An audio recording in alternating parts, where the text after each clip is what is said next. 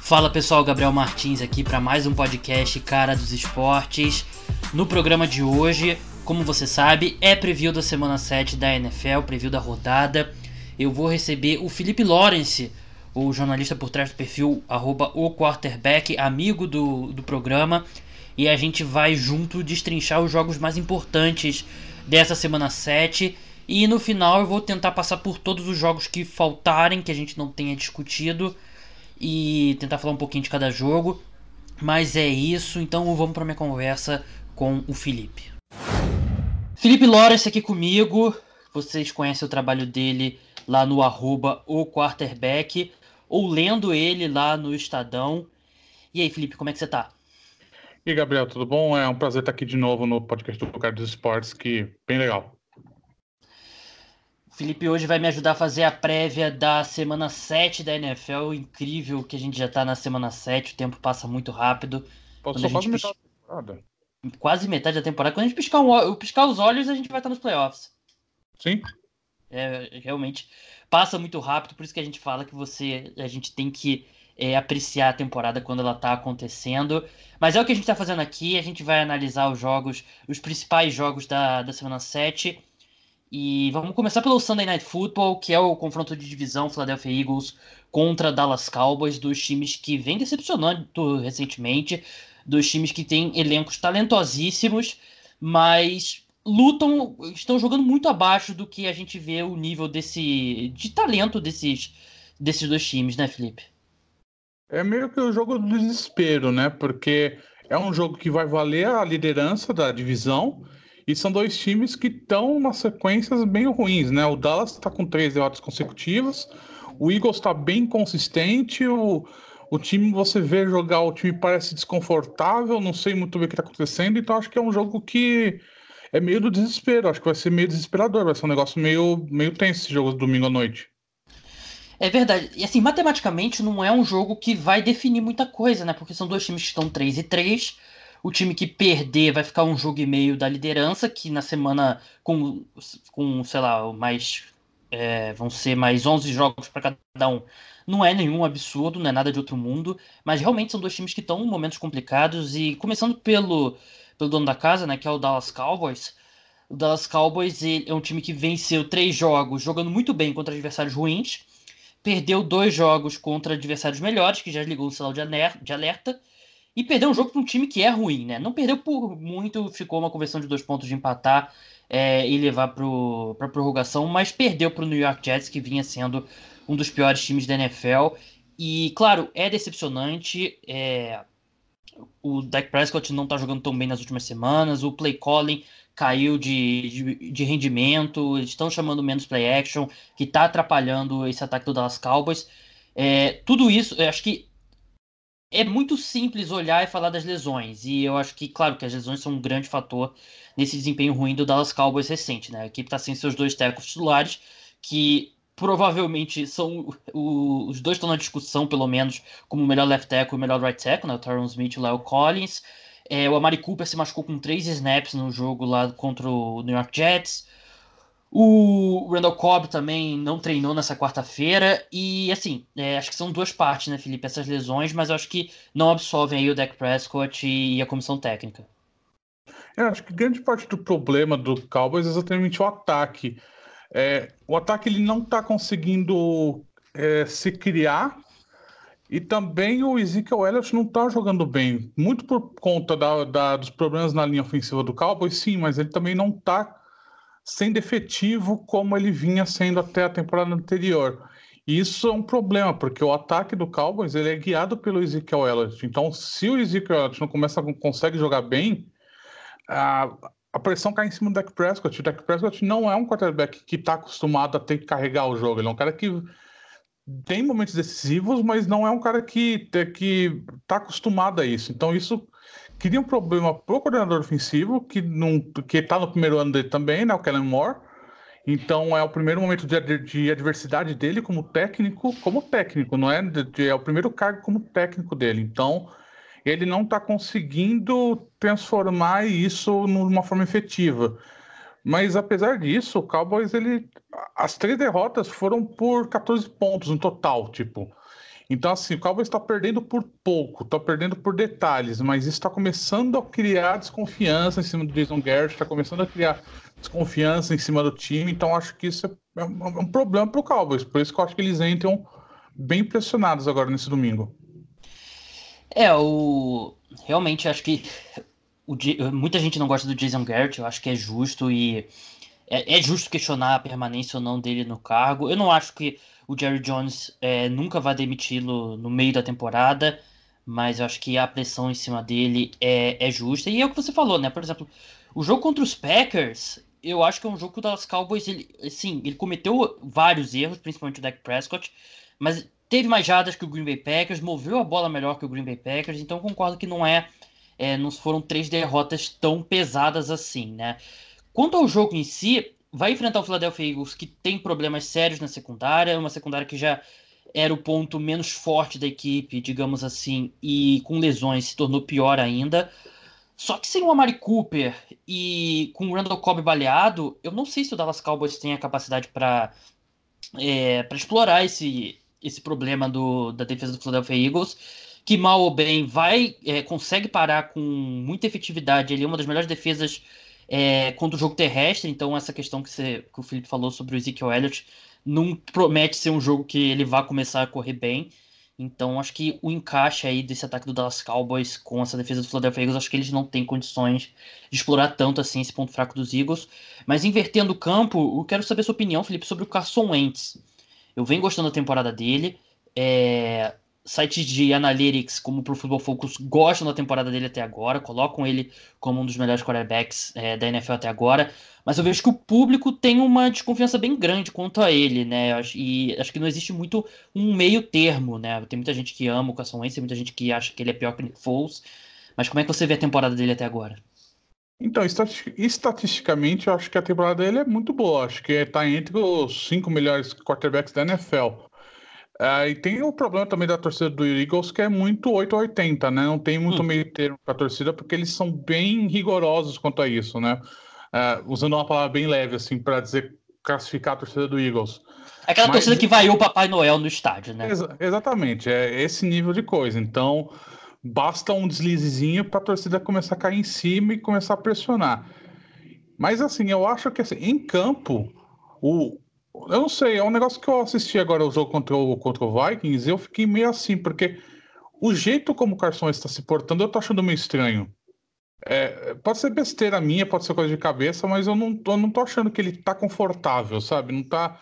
Não sei o que tá acontecendo, isso daí é uma especulação minha, não tem, não tem nada disso, daí é uma, uma observação que eu tirei assistindo o jogo, que ele, não sei, ele me parece desconfortável com alguma coisa.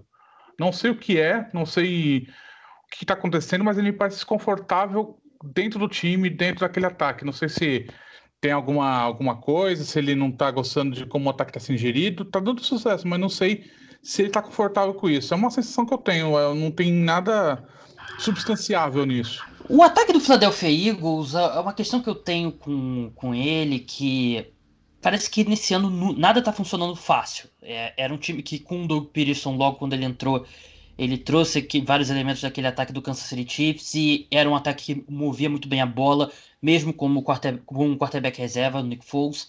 Mas nesse ano parece que nada tá, tá dando certo, nada tá funcionando fácil. Tudo, todo passe que o Carson Wentz completa é um, uma grande jogada dele, uma grande jogada do wide receiver. O esquema não tá dando aqueles passes é, simples para a equipe. E acho que você não pode botar isso na conta da lesão do Deshaun Jackson, porque não tinha Deshaun Jackson ano passado e a equipe teve bons momentos no ataque. Claro que não é o, o ideal, assim, mas é um corpo de, de, skill positions acima da média.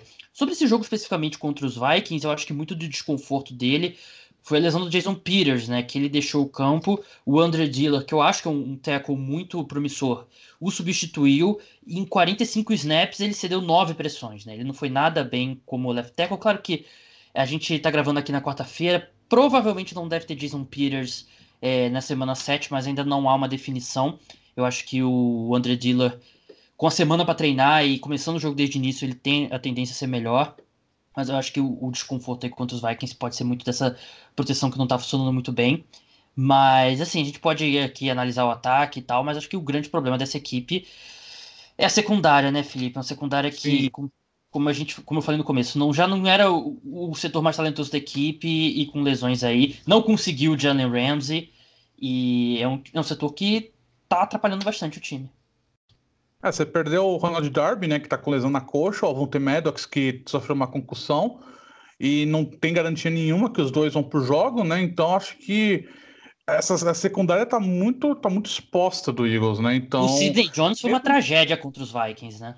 Sim, um cara que tinha muita expectativa, né? Não tá correspondendo a essa expectativa, então é um cara que o Stephon Diggs ele passou por cima dele e acho que mesmo que o das Cowboys sem o Amari Cooper, acho que a defesa, essa secundária, ela abre muito espaço então acho que mesmo sem o Amari Cooper, o, a, o ataque do Cowboys vai ter um pouco de sucesso, principalmente se os dois não jogarem. Então acho que é um negócio que favorece o Cowboys nesse confronto, além do fator casa, né? Então é, eu, eu gosto muito do Michael Gallup. Eu quero. Eu não sei ainda se ele é um cara que pode ser um wide receiver 1 ou se ele é aquele cara que é, é, é um excelente wide receiver 2. Tem vários casos desse, cara que é um ótimo segundo alvo, mas não é um não, é, não se torna um bom wide receiver número um.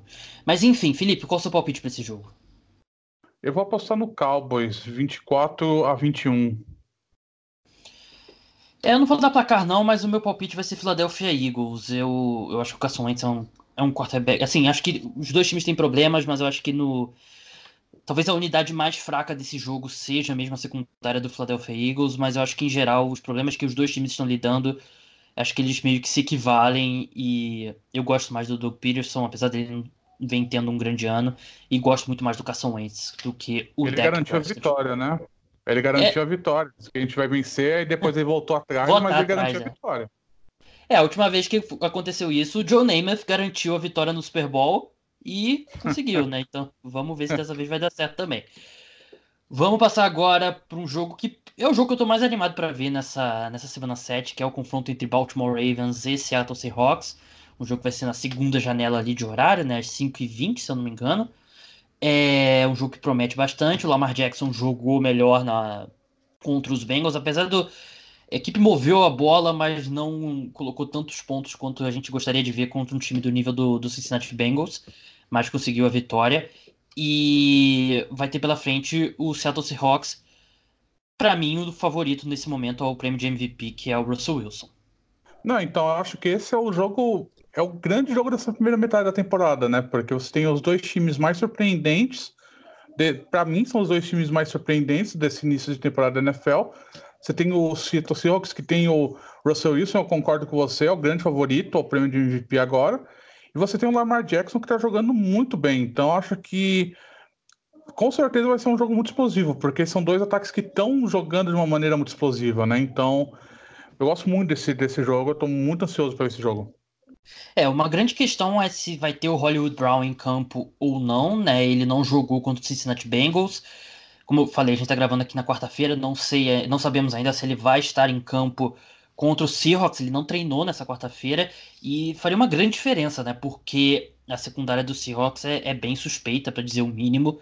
E, assim, você não pensa. É engraçado, né? Porque esse Baltimore Ravens e Seattle Seahawks são dois times de, é, de DNA defensivo, né? Mas são dois times hoje que têm defesas que estão na metade de baixo da, do ranking, né? Na minha opinião, pelo menos, não sei se o Felipe concorda. Mas é um jogo que eu, eu espero aí não sei se vai ser um shootout, mas porque eu não vejo talento nos skill positions, nos recebedores do Baltimore Ravens para ter um grande shootout com o Seattle Seahawks. Mas é um jogo que eu acho que a gente vai ver bastante ponto. Eu acho que vai ser um jogo com boas atuações dos quarterbacks, porque os dois times têm problemas defensivos que dão espaço para os quarterbacks jogarem. Então, acho principalmente o estilo de jogo do Lamar Jackson e do Russell Wilson é, é bem interessante, porque as defesas contrárias elas dão espaço para o estilo de jogo dos quarterbacks. Então acho que você vai ter boas atuações do, dos quarterbacks. Não sei se vai, se vai, se vai gerar muitos pontos. Não sei se vai ser. Com certeza não vai ser uma loucura que nem Rams e Chiefs do Monday Night Football do ano passado, mas Acho que, acho que você vai ter um bom jogo com boas atuações de quarterbacks. E acho que é interessante, né? Porque o Ravens, esse daqui é realmente o primeiro grande desafio dessa temporada, né? Então tem que ver. Agora a gente vai começar a ver se o Ravens é de verdade ou não. É, eu, eu vou botar o, o condensado do, Rave, do Rams e Chiefs para assistir depois que a gente terminar essa gravação aqui. Eu, eu amo aquele jogo demais. Eu fui assistindo o último quarto no carro, saindo da Globosat de madrugada e foi um negócio espetacular. Mas enfim, vamos voltar para a realidade, que é esse jogo Baltimore Ravens e, e Seattle Seahawks.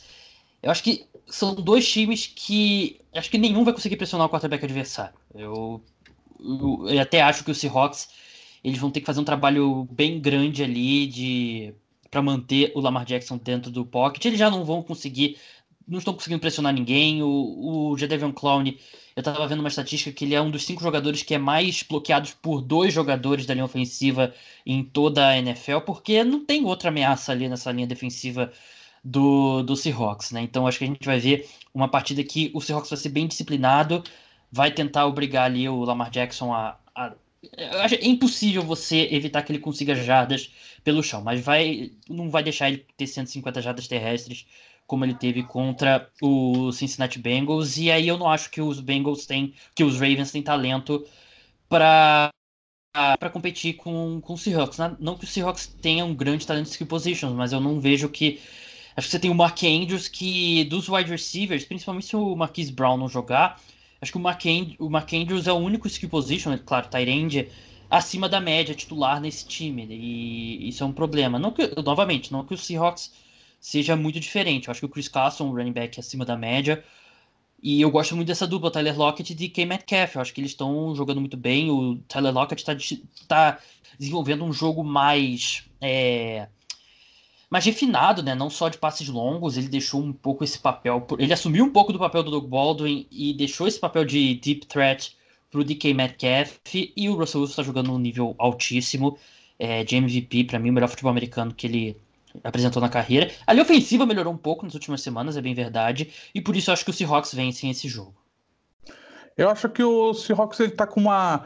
O Russell Wilson ele tá jogando com mais liberdade. Eu acho que mudou um pouco estão dando mais liberdade para ele decidir o que fazer. Então isso está ajudando muito e a gente vê isso, né? Porque rating de pelo menos 100 em, nos seis jogos da temporada até agora é um negócio espetacular. É um negócio, é, é negócio que, assim, tem estatística que, que o Peyton Manning conseguiu fazer isso e ganhou MVP. Então, acho que, assim, ele está num caminho muito, muito bom para ganhar MVP.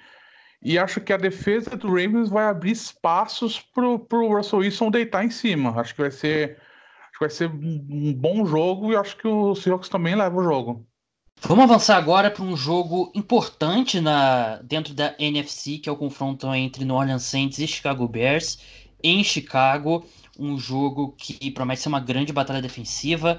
Não deve ter o retorno do Drew Brees, quase certo. Ainda não foi anunciado oficialmente, mas deve ser anunciado que ele não vai jogar esse jogo, então vai ser mais um jogo com o, o Terry Bridgewater e vai ser uma batalha defensiva, duas das melhores defesas da NFL nessa temporada até agora. E começando pelo Saints, Felipe, você acha que esse ataque do comandado pelo Terry Bridgewater, que vem fazendo o suficiente para essa equipe ganhar jogos, mas não vem colocando tantos pontos assim, você acha que esse time tem condições de marcar pontos contra os Bears em Chicago? Eu acho que o ataque do Saints está sendo muito inteligente, né? Não está se arriscando. O Champeyton está facilitando as coisas para o Bridgewater e está tá se tá se, tá se segurando numa defesa que só cedeu quatro touchdowns nos últimos três jogos. Então acho que é, uma é um ataque que nesse contra esse jogo, contra essa defesa do Bears, eu acho que vai ser um ataque que vai ter que abrir um pouco mais. E aí eu fico com uma certa, eu fico com um certo pé atrás se o Ted Bridgewater pode realmente levar, levar o nível desse ataque. É, você tem um Alvin Kamara que não está jogando muito bem, né? Que é um cara que não. que desde a, desde a saída do Drew Brees ele não está jogando bem, não conseguiam ainda se encontrar junto com o Ted Bridgewater. Não está 100% acho... fisicamente agora, né? Exato, não está não tá 100%. Então acho que é um ataque que vai ter muitos problemas para enfrentar essa defesa do Bears. É verdade, essa, os Bears que não vão ter o Akin Hicks, né? Que ele foi colocado na Injury Reserve, mas se o Alvin Kamara. Eles até assinaram com o Zack Zenner nessa, nessa quarta-feira, que eu acho que é um sinal ali de preocupação com o Alvin Kamara. E se o Alvin Kamara não tiver 100%, é, seria grande aposta para enfrentar esses Bears, é, o Chicago Bears, né? O Alvin Kamara é contra qualquer time, né? Mas eu, eu concordo com você. Eu acho que o Terry Bridgewater ele vai ter problemas aí para arriscar mais contra essa defesa dos Bears, uma defesa que tem capacidade de forçar turnovers e era um jogo realmente para você colocar a bola nas mãos do Alvin Kamara e deixar ele trabalhar. E eu não acho que ele vai estar tá pronto para isso. Claro, eu posso estar tá falando uma grande besteira aqui, ele ter 200 jardas totais no, no domingo, né? Isso não é, não é difícil de acontecer, mas é realmente, eu acho que é uma grande possibilidade e vamos ver se um cara como, por exemplo, Jared Cook aparece ou o Ted Ginn dá algum touchdown longo para a equipe, porque acho que Thomas, se né, for... aparecer. Se for só o Michael Thomas, eu acho que é mais fácil você afunilar ali a defesa para pará-lo, né? Até porque é um time que vai tentar muitos passes curtos, como sempre. Então, eu acho que é, realmente eu, eu, concordo com o Felipe sobre a dificuldade do ataque do, do Saints. Mas, assim, se a gente. Até te pergunta, eu acabei que eu não olhei, eu ia olhar antes da gente gravar. Deve ser o Chase Daniel, né? Provavelmente deve ser o Chase Daniel, mas ainda não está definido. O, o Mitchell Trubisky ele treinou de forma limitada, mas eu acho que eles não vão arriscar ainda por causa da lesão no ombro, né? Que é um negócio meio, meio complicado. Então acho que vai ser o Chase Daniel mesmo, que não fez um jogo bom em Londres, né? Então teve uma semana de bye agora para tentar se adequar né, à titularidade, né, essa titularidade provisória, mas também não vejo uma evolução, uma, não, não vejo ele como sendo tão melhor ou tão pior que o Mitchell Trubisky como titular. Concordo. Eles são dois jogadores bem diferentes, completamente diferentes, mas eu acho que em geral a qualidade é a mesma, né? Até porque os Bears não usam tanto o melhor trunfo do Mitsubishi, que é a mobilidade dele, mas eu acho que os Bears vão ter tantos problemas para marcar pontos na defesa do Saints quanto vice-versa, porque essa defesa do Saints está espetacular e é até uma pena que acho que a melhor defesa da era Drew Brees vem no ano que o Drew Brees se machucou. Então isso é, um, é complicado. Marcos Davenport está jogando muito bem. Cameron Jordan está jogando ali. É, é, um cara que tem que ser considerado como candidato a Defensive Player of the Year. E o Marshawn Lattimore, ele superou ali um comecinho ruim de temporada e já são semanas consecutivas aí fazendo excelente trabalho contra o TJ Chark, contra o Mike Evans, contra o Mari Cooper. Ele basicamente anulou esses caras. Então, é, eu não consigo ver nenhum desses dois ataques marcando muitos pontos contra o outro, né? Até um jogo que eu não sei se eu, o quanto que eu vou assistir no domingo, porque vai ser aquela batalha defensiva que deve ser bem chata. E não sei, Felipe, eu tô com uma dificuldade aqui para encontrar alguma coisa que me faça ter confiança para dar palpite em um ou no outro. Eu acho que o que pode fazer a diferença pro Bears é o ataque corrido. Se o David Montgomery, que tá jogando relativamente bem com o Bears, se o Bears conseguir estabelecer um jogo corrido, acho que pode dar certo, porque o, a defesa contra a corrida do Saints está sendo uma média de 102 jardas por jogo. Então, acho que se, se o. E acho que o, o esquema do Bears vai ser forçar o jogo corrido. E se o David Montgomery, se isso der certo, acho que isso pode pender um pouco a balança pro Bears, porque eu acho que a defesa do Bears ela, ela tem chance de ser mais efetiva contra o Ted Bridgewater do que a defesa do Saints ser efetiva contra o Chase Daniel. É, você me convenceu. Eu vou de Chicago Bears e acho que também o Saints, ele, os resultados recentes da equipe, eles estão muito acima do que a gente esperava, né? A gente não esperava que o time ia ficar invicto sem, sem o Drew Brees, então acho que uma derrota para o Chicago Bears não seria nenhum absurdo. Um time que já derrotou o Cowboys, já derrotou o Tampa Bay Buccaneers e o Jaguars, acho que um 3 e 1 aí com com o Teddy Bridgewater já tá de bom tamanho, então por isso acho que o Chicago. É um jogo em Chicago também, então acho que os Bears vencem.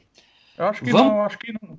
Só deixa eu. Claro. Acho eu concordo. Só pra, acho que eu concordo com você. Acho que vai ser vitória do Bears, mas também concordo com você que vai ser um jogo de placar baixo. Não acho que vai ser um placar muito alto. Acho que quem assistir esse jogo esperando um placar alto vai se surpreender. É, até, até acho que ninguém vai assistir o jogo esperando o placar alto, né? Só, é. quem, não, só quem não tá muito por dentro da, da, da situação dos times. Eu tô olhando aqui é, um site de apostas que não me paga um centavo, então não vou falar o nome dele. É, vou ver aqui quanto é que tá o total desse jogo. 38. Eu ainda apostaria, eu apostaria fácil o, o under. Eu também. Acho que 38 você teria que pensar aí, sei lá, um 18, um 20 a 18, e eu não, não vejo nenhum desses dois times com capacidade de marcar 20 pontos. Mas enfim, vamos seguir em frente aqui, vamos passar para De é, Detroit Lions e Minnesota Vikings, um jogo em Detroit.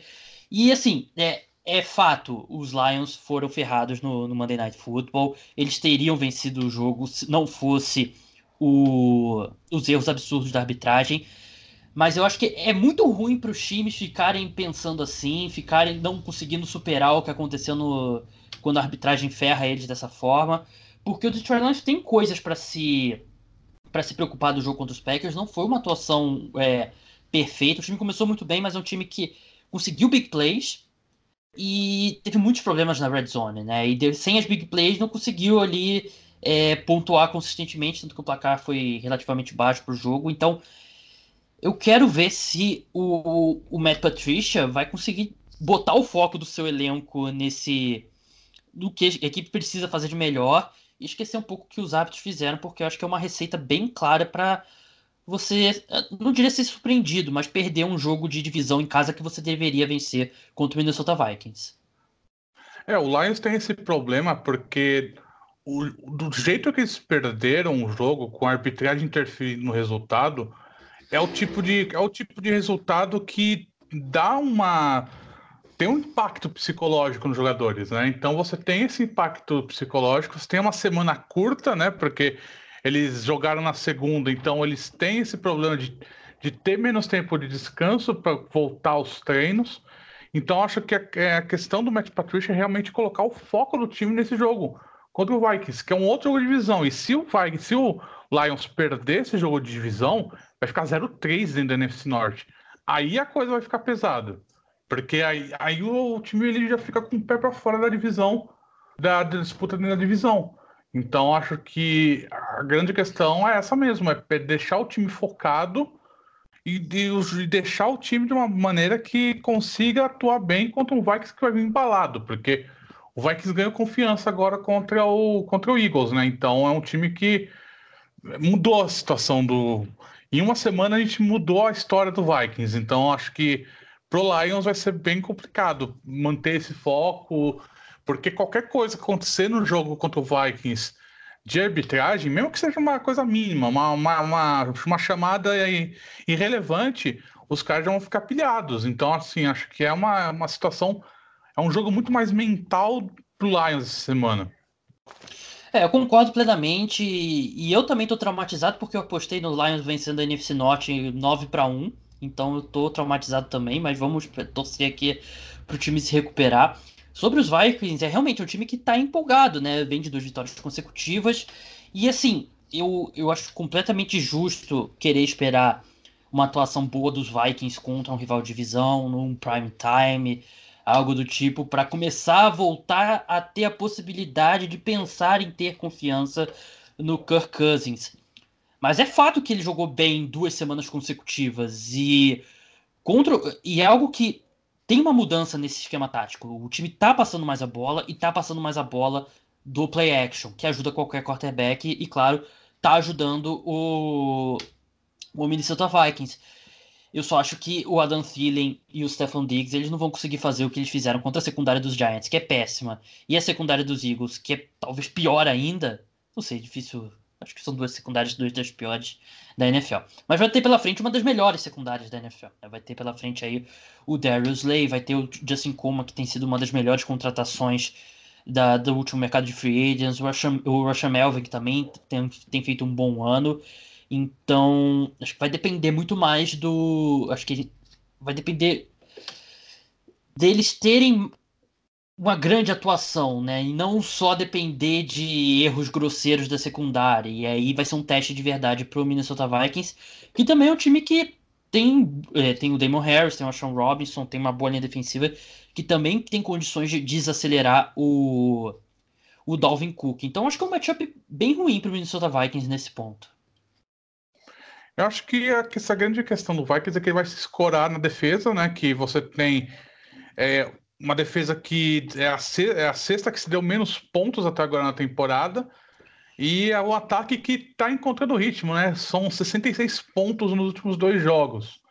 E eu acho que essa questão do ataque do Vikings, principalmente no corrido com o Dalvin Cook, que, tá, que agora se encontrou e vai enfrentar um Lions que não tem uma defesa tão boa assim contra o jogo corrido, acho que essa pode ser a diferença. Então, se eu fosse apostar hoje, eu apostaria no Vikings pela sequência que eles vêm e também pelo, pelos problemas que eu acho que o Lions vai ter de, de brilho depois que aconteceu na segunda-feira. Acho que a memória ainda está muito fresca, então acho que isso vai dar. vai causar distrações para o time durante a partida. É, eu vou no Detroit Lions. Eu acho que é um time que tem um ataque aéreo bem superior, tem um quarterback bem superior. E tem uma linha ofensiva superior, até que não tá jogando tão bem quanto o nível de talento faz a gente acreditar que jogue, mas é uma linha ofensiva boa e eu acho, assim, claro que eu concordo que tem esse potencial negativo da parte mental, mas eu acho que o Detroit Lions é um time melhor do que o Minnesota Vikings. Vamos passar agora, vamos continuar é, em clássicos de divisão, mas agora na AFC, na AFC Sul, para ser mais específico, o Houston Texans vai enfrentar o Indianapolis Colts e assim, Texans que tá numa fase incrível, time que derrotou o Kansas City Chiefs em Kansas City. Antes disso, fez um excelente jogo ofensivamente contra o Atlanta Falcons. Mas vai ter pela frente os Colts. Os Colts que também ganharam do Kansas City Chiefs, vem de uma semana de folga.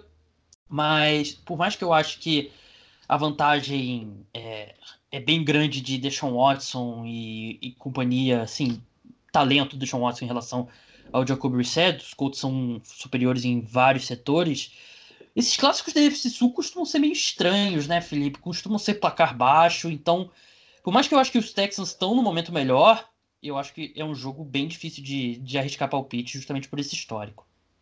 Eu acho que a, divisão sul da UFC, acho que ela é a divisão mais bizarra assim dos confrontos, né? Porque sempre acontece alguma bizarrice, sempre acontece algo fora do comum. Então, eu concordo, acho que você tem dois times que estão numa, numa, numa ascensão, né? O, o Texans jogou muito bem na semana passada, o Colts está vindo de uma semana de descanso com o Jacoby Brissett jogando bem melhor do que esperado. Agora teve uma semana inteira de treinos para realmente absorver né, o, o playbook do time. Então acho que vai ser um jogo bem interessante, um jogo que é um daqueles jogos que vai fazer a diferença lá no fim, né? Na, no, no recorde final dos dois times. Então acho que é, um, é uma partida que tem tudo pressão daqueles jogos da AFC South que a gente não sabe muito bem o que vai acontecer. É, concordo plenamente e assim, é, o Deshaun Watson está jogando um nível incrível, ele para mim é um dos candidatos aí ao MVP. A linha ofensiva melhorou, o Larry Tunsil tá jogando bem e é um ataque que tá jogando bem com o DeAndre Hopkins mal, né? O DeAndre Hopkins está bem abaixo do que a gente espera dele e o Will Fuller teve uma péssima partida contra os Chiefs e ainda assim essa equipe venceu o jogo, né? A minha, a minha preocupação, se eu fosse torcedor do Houston Texans, é que é uma defesa que todo mundo tá jogando acima do esperado, ninguém esperava que ia jogar tão bem assim. O DJ Watt, acho que ele fez uma das melhores sequências aí dele pós-lesão. O DJ Reed está sendo um dos melhores, se não o melhor no tackle da NFL na temporada até agora. O Whitney Merciless jogando muito bem também. E a secundária está superando as expectativas. Mas esse front seven é que tem feito essa defesa é, não jogar bem, né? Uma defesa que se deu muitos pontos contra os Falcons, se deu pontos contra os Chiefs. Mas é a melhor parte dessa defesa. E contra os Colts eu tenho total confiança que essa linha ofensiva vai conseguir é, fazer um bom trabalho, vai é, proteger bem o Jacob Brissett, vai abrir espaços pro abrir espaço para o Marlon Mack. Por isso eu acho que vai ser um jogo bem equilibrado. Eu só não acho que é de novo o time com o T.Y. Hilton que não parece que nunca está 100% nos últimos anos e falta talento aí nos, nesses skill positions aí dos Colts para colocar muitos pontos nesse jogo, porque eu tenho confiança que o Deshaun Watson ele consegue criar alguma coisa em qualquer situação. Tudo bem, é um time que marcou 15 pontos contra o Tennessee Titans, mas eu tenho confiança que ele encontrou ali, ele tá naquela na zona dele ali, no, ele clicou. E por isso acho que os Texans vencem esse jogo. Eu acho que até acho que no geral o elenco dos Colts é superior. Mas a vantagem do Deshaun Watson para o Jacob Brissett acho que é, é, muito grande. Eu acho que o nível do Jacob Brissett de atuação até agora é um pouco superestimado. Eu acho que ele fez bons jogos, mas eu colocaria, sei lá, 16, 17 quarterback da temporada até agora. E eu acho que quando o gap é tão grande assim entre quarterbacks, eu, eu vou pegar o quarterback melhor e meu palpite é Texans. Meu palpite também é Texans, porque eu acho que você vai ter um. O, ataque do Colts ele teve bom sucesso. Ele tá tendo um bom sucesso com o Jacob Brissett porque ele tá conseguindo alternar bem com o jogo corrido, né? O Colts está com o quarto melhor ataque corrido da NFL, então isso está dando vantagem pro Jacob Brissett, tá dando, tá dando, tá deixando ele confortável, né? Ele não precisa carregar o time.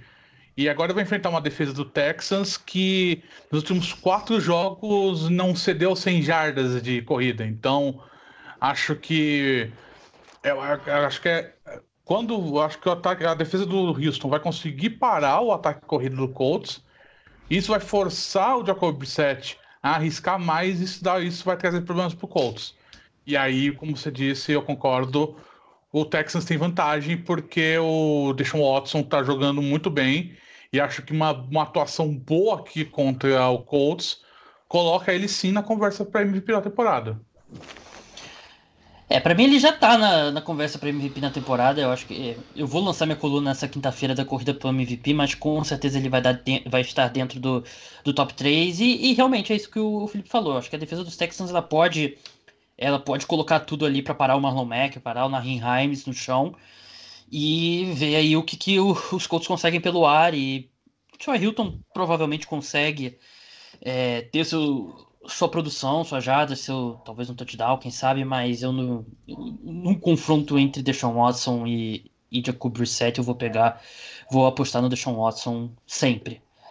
É, vamos passar agora para o Monday Night Football, New England Patriots contra o New York Jets, Jets que renasceram das cinzas junto com seu quarterback, o, o, o Sam está recuperado da mono, mononucleose, uh, popularmente conhecida como a febre do beijo. E vai ter pela frente uns Patriots que. Não sei se você vai concordar comigo, Felipe. Eu acho que não chega nem perto do que foi o Denver Broncos de 2015, né? Aquela questão da defesa fantástica e o ataque péssimo e um quarterback é, muito limitado. Mas eu acho que não é um absurdo dizer que uma das partes mais fracas desse time dos Patriots, que no geral é muito forte, é a atuação do seu quarterback. Eu não vou falar que o Tom Brady está regredindo porque eu vou ser xingado, hum. mas ele está regredindo. Exatamente. essa é, essa, é, essa é, eu acho curioso. Eu curioso porque ele claramente jogou pior em 2018 do que ele jogou em 2017. E aí ele ganhou Sim. o Super Bowl. Todo mundo esqueceu e virou e virou um crime falar que ele jogou mal em 2018. Mas ele jogou mal em 2018 e tá jogando mal em 2019 ele tá jogando mal e, é, e assim, é normal, não, não é um absurdo, olha a idade dele. Só dele tá conseguindo jogar num nível razoável é, é, um, é, um, é, um, fenômeno. Exato, é um grande feito. Mas ele tá regredindo. Ele não é mais um, um quarterback que, que tá conseguindo resolver. Então, assim, a defesa do, a defesa do, do Patriots está conseguindo mascarar muito dessas coisas que está acontecendo com o Drew Brees, com, com o Tom Brady. É, eu acho que é assim, 6-0 é mérito da defesa do, do Patriots, porque o ataque não está fazendo por merecer. Então, é, é, um jogo interessante aqui contra o Jets, porque esses jogos contra o, contra, o, contra o Jets fora de casa, normalmente eles são meio complicados, não são jogos tão fáceis assim. É, eu concordo plenamente. E, assim, eu acho que o Tom Brady está no estágio da carreira que ele não eleva os, os companheiros dele de equipe de nível. E, de fato, não está tudo perfeito ao redor dele. Eu acho que a linha ofensiva não tem jogado bem, tem sofrido com lesões, mas ele não é um. Ele não é um, um plus nesse time nesse momento. Eu não, eu não acho que chega a ser negativo, não acho que ele está custando aí, porque eu ainda acho que ele é um quarterback acima da média, né? O que a gente tem na NFL atualmente, ele ainda é acima da média, mas ele não é mais o melhor quarterback da NFL e nem perto disso. Claro que ele pode, sei lá, é, a linha ofensiva se resolver e, e ter uma boa sequência e o pessoal vai querer assassinar a gente no Twitter, mas é verdade, tem que assistir os jogos e ver. Eu concordo que não pode não ser um jogo tão fácil, mas eu não consigo ver um time treinado pelo Adam Gaze vencendo um time treinado pelo Bill Belichick. E eu não consigo ver esse time dos Jets marcando muitos pontos nessa defesa do, dos Patriots, que tem sido fenomenal. A gente vai ver o Stephen Gilmore é, provavelmente no Robbie Anderson, e a defesa vai estar tá pronta para o Le'Veon Bell. E eu não consigo ver os Jets marcando muitos pontos contra essa defesa que é, é espetacular. Eu tuitei esses dias que eu acho que ela é do nível do, dos Broncos 2015, do Seahawks 2013. Talvez seja um pouco cedo, mas eu acho que ela tem esse potencial dentro dela. Eu acho que a gente pode sim terminar a temporada colocando ela nesse grupo. E eu simplesmente não acho que o, o Sandarno, de, sei lá, uma semana e meia depois da Mono, vai conseguir ter um bom desempenho contra os Patriots, mesmo o jogo sendo em Nova York. Aliás, é não, também York? acho que não. É em Nova York. É em Nova York. Não, também acho que não, não, é uma, não é um jogo fácil pro Jets. Acho que eles vão vir animados por conta da vitória sobre o Cowboys, que foi uma boa vitória, não dá para negar isso. Mas contra o Patriots, contra essa defesa, o buraco é mais embaixo para o Sam Darnold, né? E acho que vai precisar de um grande jogo do Sam Darnold e da defesa do Jets também, porque a defesa do Jets vai precisar tirar pontos de turnover, vai precisar forçar erros do Tom Brady. Então acho que assim não é um jogo, não é um jogo fácil. E, e tem a questão, sempre essa questão de divisão que o Patriots ele sempre vai bem. Então acho que é, é um jogo é um jogo complicado para Jets mas acho que é um jogo complicado para o Patriots também, porque é só lembrar que o jogo contra o Bills, né? O que aconteceu, que foi, foi, na, na foi em cima da navalha, né? Uhum. Então acho que. Acho que pode ser um jogo assim, todo mundo tá meio descartando o Monday Night, porque esse confronto, mas acho que pode ser um jogo que pode render alguma coisa. Não, ah, não vou ficar surpreendido se, se render alguma coisa, se o jogo for mais apertado do que parece. É, já eu consigo ver perfeitamente na terça-feira, assim, os Patriots vencem jogando bem, jogando mal no, na segunda, né? Aí vai ter as pessoas que vão se sentir mais com um pouco mais coragem para apontar que o Tom Brady tá jogando muito mal e que talvez seja, esteja chegando no fim da linha. E aí vai ter o pessoal criticando as pessoas que criticam o Tom Brady. E vai ter as pessoas criticando quem critica quem critica o Tom Brady. Então vai, eu consigo ver tudo isso acontecendo é, é, na terça-feira de manhã no Twitter. Mas, Felipe, eu queria saber a sua opinião, assim, como é que você vê o Sam Darnold? Ele é um cara, assim, na minha opinião, eu gostava dele na época do draft. Ele terminou bem a temporada, mas eu, eu acho que foi um pouco exagerado. Jogou bem contra os Cowboys, mas eu, eu não consigo ainda ter uma opinião definitiva sobre ele.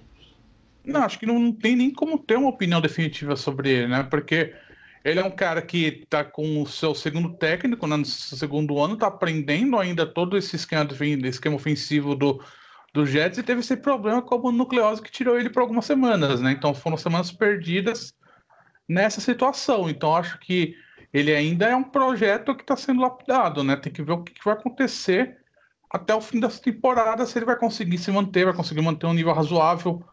É, e você tem mais assim, você tem um choque, né? Porque quando ele é claramente muito bom, porque o, o Jets com o Trevor Seaman e com o Luke Falk nesse último mês em que ele ficou afastado foi um desastre. Ele voltou, ele conseguiu jogar bem. Então acho que tem que ver ainda o que vai acontecer. Ainda não dá, ainda não dá para tirar uma opinião formada sobre o Sandarno, porque ele ainda está ainda está se formando. Esse daqui é de novo um ano de novato para ele, né? Então ele está se formando como quarterback.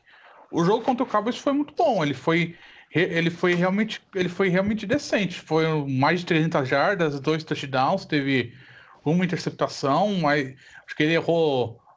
Foram 10 passes errados só. Acho que assim foi um, um negócio. Ele jogou bem.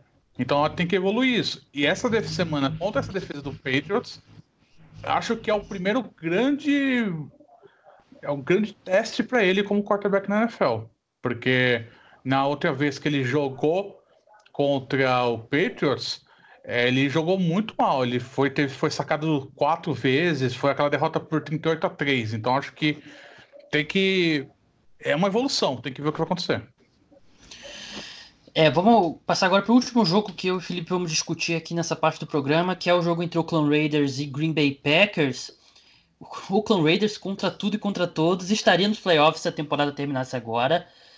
E assim, eu não acho que o Derek Carr tem jogado bem, mas ele tem sido tem jogado bem o suficiente para esse time vencer. É uma defesa que acho que joga melhor do que a soma das partes dela. E tem um dos grandes candidatos a calor do ano, que é o Josh Jacobs. Né? O Josh Jacobs está jogando muito bem. E do outro lado vai ter um Green Bay Packers que eu queria eu queria saber a sua opinião, Felipe, porque a gente no primeiro podcast Cara dos Esportes, a gente deu nossos palpites para MVP e nós dois demos Aaron Rodgers.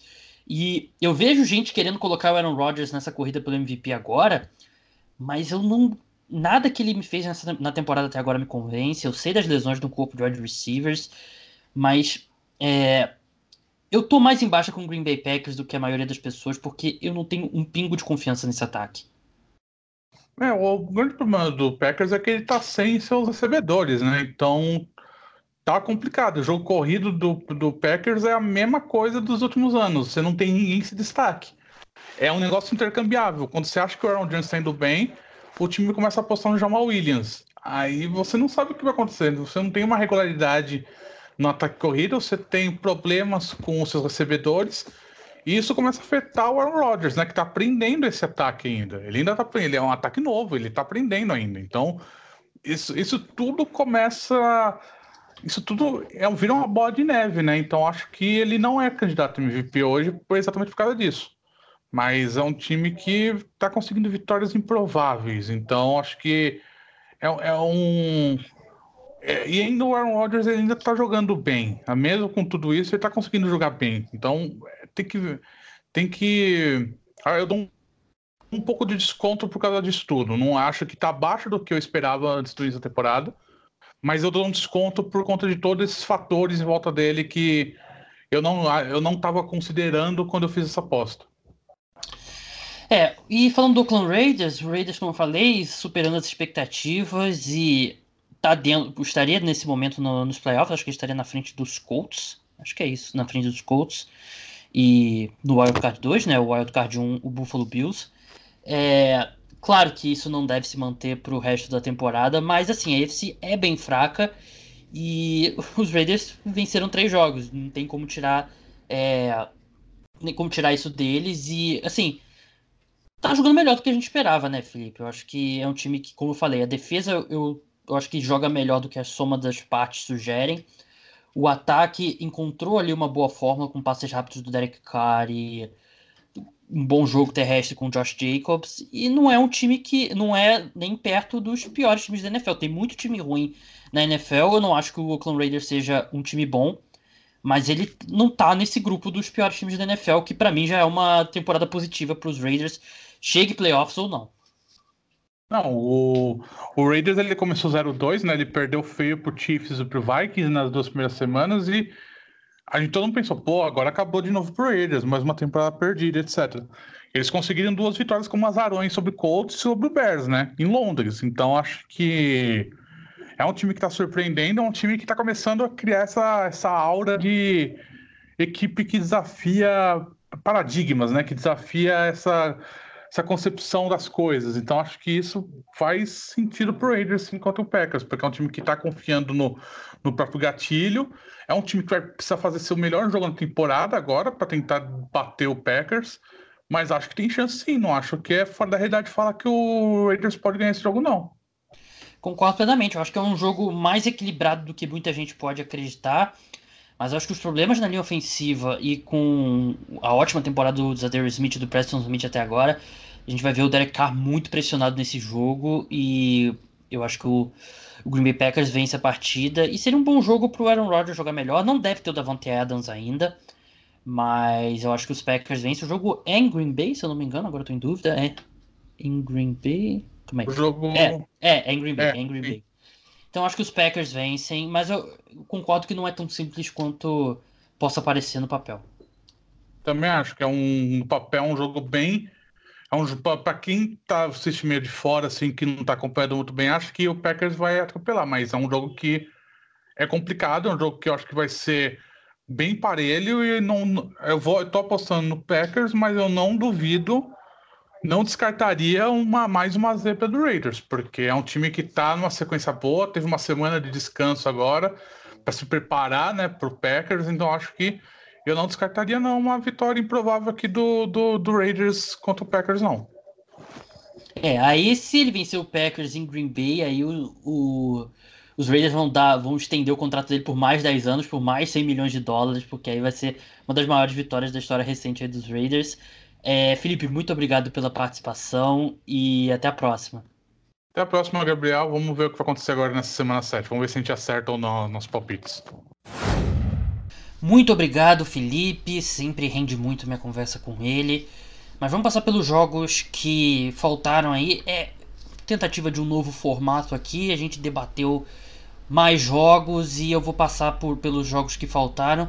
Infelizmente, eu já expliquei isso aqui, não dá pra analisar profundamente todos os jogos da rodada, senão a gente já vai ficar longo esse podcast e eu não quero ter um podcast de 3 horas de duração, por isso que a gente tem que dar prioridade para alguns jogos, então se o seu time não ficou nesse grupo, infelizmente acontece, mas eu tenho ouvintes inteligentes, eu sei que eles vão entender.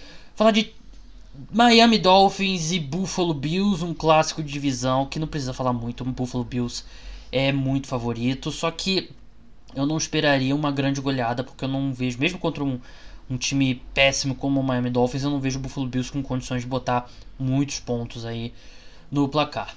Jacksonville Jaguars e Cincinnati Bengals, outro jogo que não tem muito o que falar, porque o Cincinnati Bengals, ao contrário dos Dolphins, não está indo pro tanking, mas está indo sem querer mesmo. É um time que tem problemas, até jogou bem contra o Baltimore Ravens, mas tem muitos problemas. E o Jacksonville Jaguars é um time que é, eu acho que tá ali naquele grupo enorme da AFC de times que podem ir pro Wild Card ou podem vencer seis jogos na temporada que eu não me não ficaria surpreso.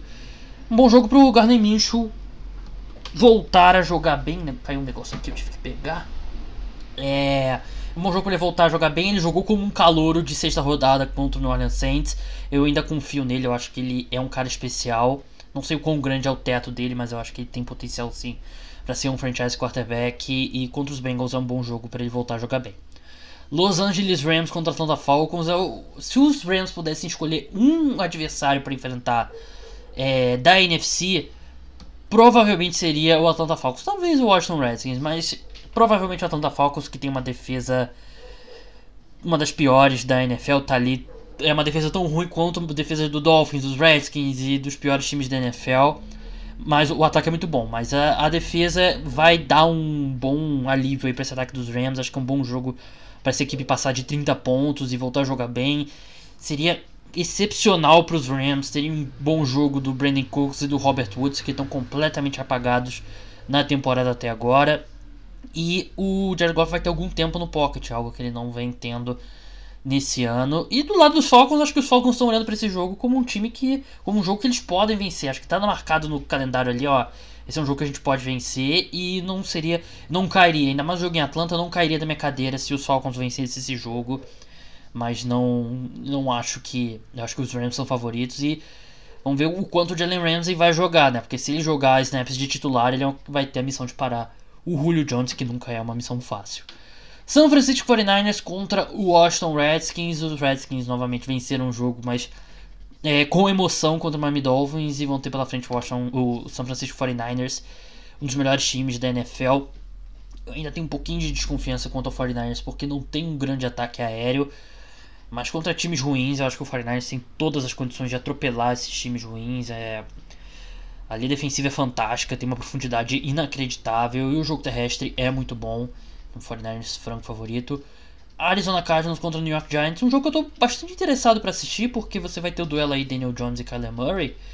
E foi o que eu falei, eu, eu escrevi essa semana, né? O, o Arizona, o Kyler Murray, se ele tivesse fazendo o que ele tá fazendo, exatamente o que ele tá fazendo nos Cardinals, mas nos Giants, a gente estaria falando dele como um, um novo, sei lá, um novo fenômeno, um novo Russell Wilson e mas como é os Cardinals, não tem o mesmo destaque. Eu tô gostando muito do que eu tô vendo dele na temporada. O time, o ataque tá jogando muito bem.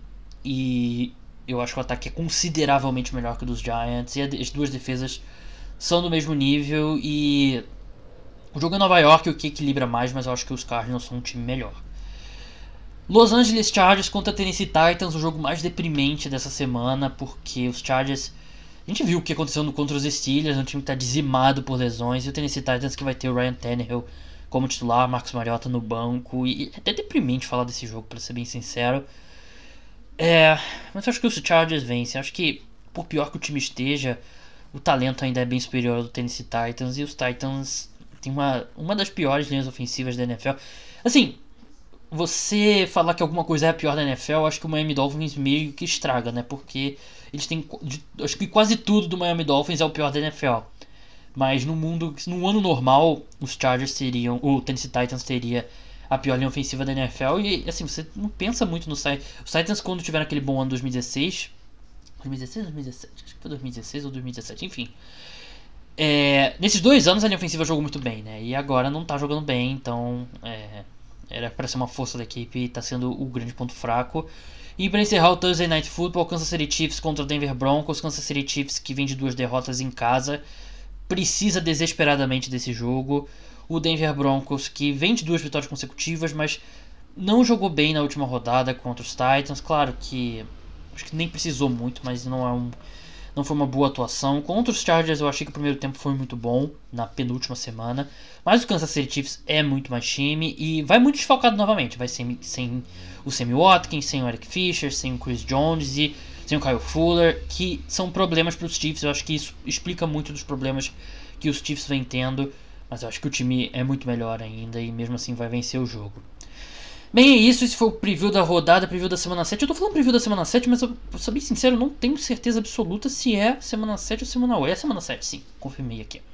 Mas agradecer muito ao Felipe pela participação, agradecer a todos vocês que escutaram. E o podcast volta aí de domingo para segunda com a Instant Reactions do domingo da semana 7. Até lá, tchau!